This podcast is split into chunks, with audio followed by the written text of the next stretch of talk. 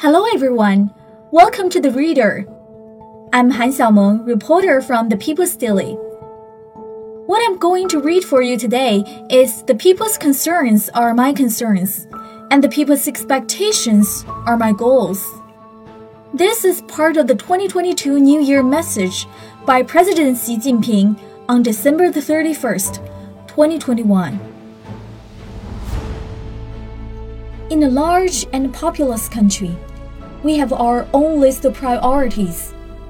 The myriad of things we attend to all boil down to matters concerning every household.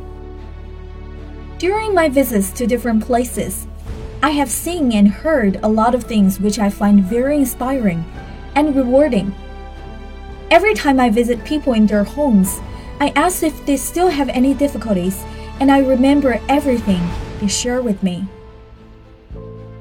The people's concerns are my concerns, and the people's expectations are my goals. Having spent long years in the countryside when I was young, I know precisely what poverty feels like.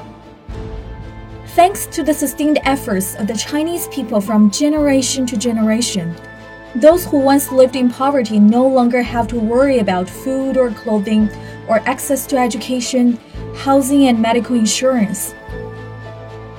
Realization of a moderately prosperous society in all respects and elimination of extreme poverty is what the party has delivered to our people, and it is also our contribution to the world. To ensure that everyone leads a better life, we must never rest on what we have achieved, and there is still a long way to go.